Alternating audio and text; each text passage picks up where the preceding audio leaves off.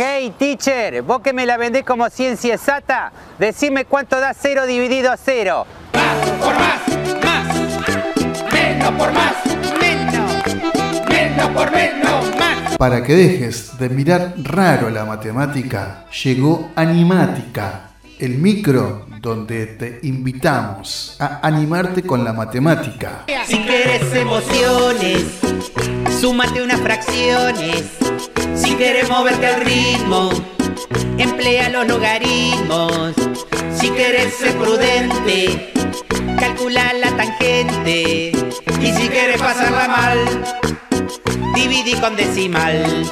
Historias, anécdotas, curiosidades y, ¿por qué no?, acertijos. El obtuso César. Animática, a cargo de la profe Claudia Biazzo.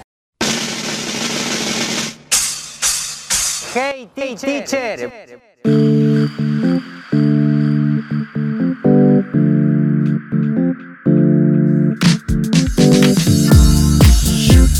Amigos, bienvenidos a este nuevo ciclo de Animática. Hoy vamos a hablar de errores matemáticos que cometen los políticos. Los políticos cometen errores de todo tipo, no solo matemáticos, eso no es ninguna novedad. Pero como son personas que tienen mucha exposición pública, es lógico que cuando hablan mucho se equivoquen. Pero también debemos considerar que como son personas que están sometidas a presiones, este, bueno, sabemos que las tensiones vuelven a la gente vulnerable de cometer errores. Pero hay errores que nunca se deberían cometer. Por ejemplo, ¿qué pasaría si yo les digo a ustedes que hay políticos que se equivocan con las tablas de multiplicar?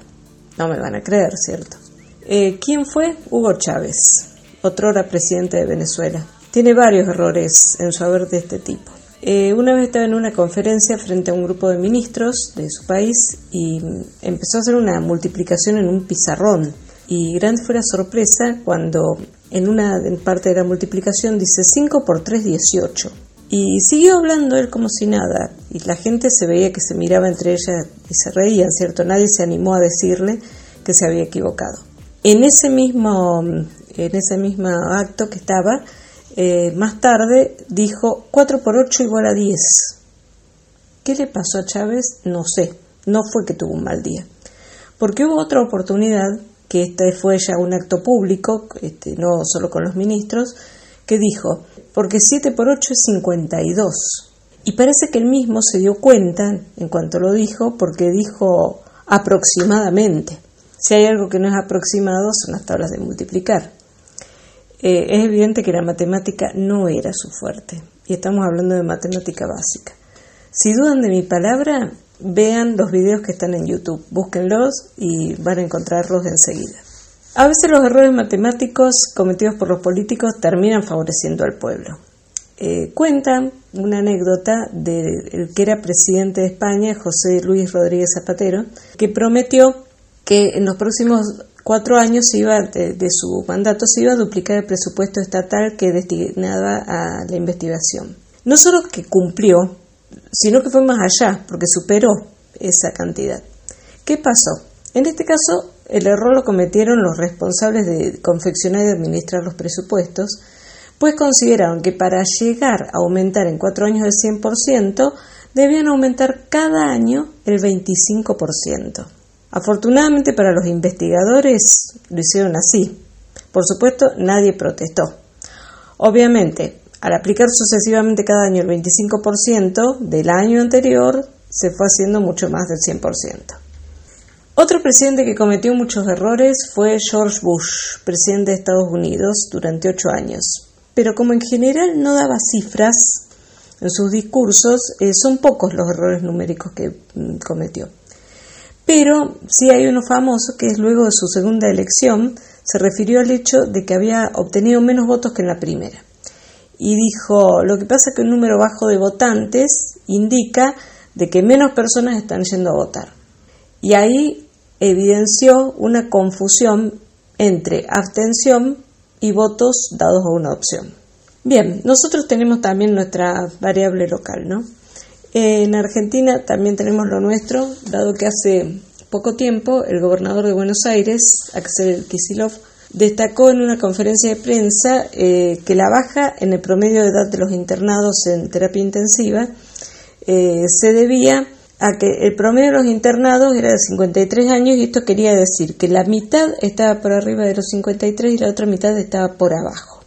El gobernador confunde dos parámetros estadísticos, que son la media o promedio y la mediana. Vamos a tratar de explicar qué son cada uno de estos. La media o el promedio de un conjunto de números se obtiene sumando todos los números y dividiendo esa suma por la cantidad de números de ese conjunto. En cambio, la mediana es el valor que está en la mitad cuando tenemos un conjunto de datos ordenados de menor a mayor. Yo les voy a dar eh, un ejemplo numérico, para lo cual les eh, aconsejo que mm, busquen papel y lápiz mientras hacemos una pausa y luego seguimos.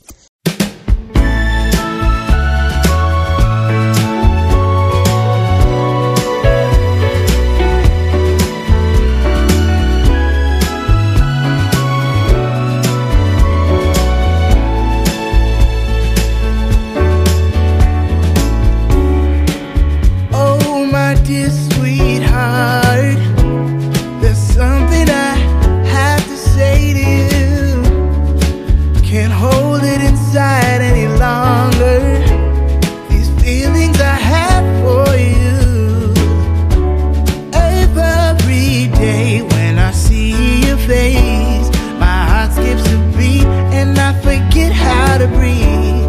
I start to shake and my chest gonna break if I don't get to hold you. So I just had to write this letter.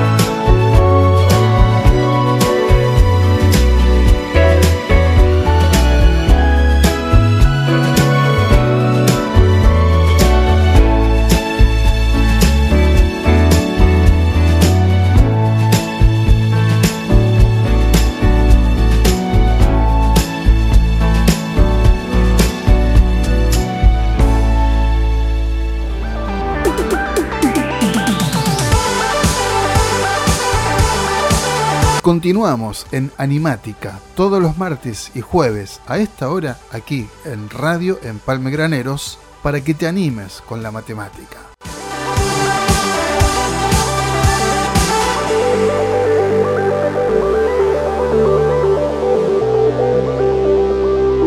Bien, luego de la pausa, supongo que ya ustedes habrán buscado un papel y un lápiz, vamos a dar un ejemplo para que se entienda cuál es la media y cuál es la mediana en un conjunto de datos. Por ejemplo, vamos a suponer, vamos a tomar el, caso este del gobernador de Buenos Aires que habló de que el promedio de 53 años en los internados significaba que la mitad estaba por debajo de los 53 y la otra mitad estaba por encima. Vamos a imaginar que tenemos 10 personas internadas. Eh, las edades de estas personas son eh, 4 personas de 70 años, tres personas de 80 y después tenemos tres niños, uno de dos años, uno de tres años y otro de cinco años. Vamos a ordenar estos números de menor a mayor. Nos quedaría 2, 3, 5, 70, 70, 70, 70, 80, 80, 80. Así tendremos ordenado de menor a mayor. ¿Cuál sería la mediana? La mediana sería el valor ubicado en la mitad. ¿Dónde estaría la mitad si acá tenemos 10 números? Si tuviésemos 9 sería fácil porque tendríamos 4 por abajo, 4 por arriba y el de la mitad sería el que está en quinto lugar. Cuando tenemos un número par, eh, lo que tenemos que hacer es buscar los dos que están en el medio y promediarlos. Es decir, en este caso, estarían en la mitad, los que están ubicados en quinto y sexto lugar. En este caso coinciden que son dos números que son iguales, son 70. Sería 70 más 70, 140 dividido 2, 70. Es decir, en este caso la mediana me daría 70. ¿Cómo sacamos el promedio? En este caso, para sacar el promedio, sumamos las 10 edades, que nos da 530, y la dividimos por la cantidad de internados que teníamos, que eran 10. 530 dividido 10 nos da el promedio de 53. Como se puede apreciar, la mitad de los valores no están por debajo del promedio, por debajo del 53. Y la otra mitad por arriba, como dijo Kisilov. En este ejemplo tenemos tres valores por abajo del 53, por abajo del promedio. Pero tenemos siete valores por encima. Yo busqué estos números, es decir, podemos hacerlo con, otros, eh, con otras cantidades numéricas y vamos a ver que en algunos casos pueden llegar a coincidir, pero en general no coinciden. Em, ya que estamos con políticos y con números, vamos a terminar el programa de hoy con una anécdota del expresidente Menem. Cuando estaba casado con la entonces joven Cecilia Boloco, le hacen un reportaje en un canal de España. Entonces le hacen referencia a la diferencia de edad que existía entre él y su pareja. Entonces Menem, que era muy coqueto, muy coqueto, no quiso revelar su edad y dio una respuesta muy, muy curiosa que dijo, uno tiene la edad de la persona a la que ama. En este caso voy a decir que Menem se fue por la, por la tangente, que después de todo no es otra cosa que un concepto matemático. Amigos, los espero la semana próxima con una nueva edición de Animática. Gracias por acompañarnos.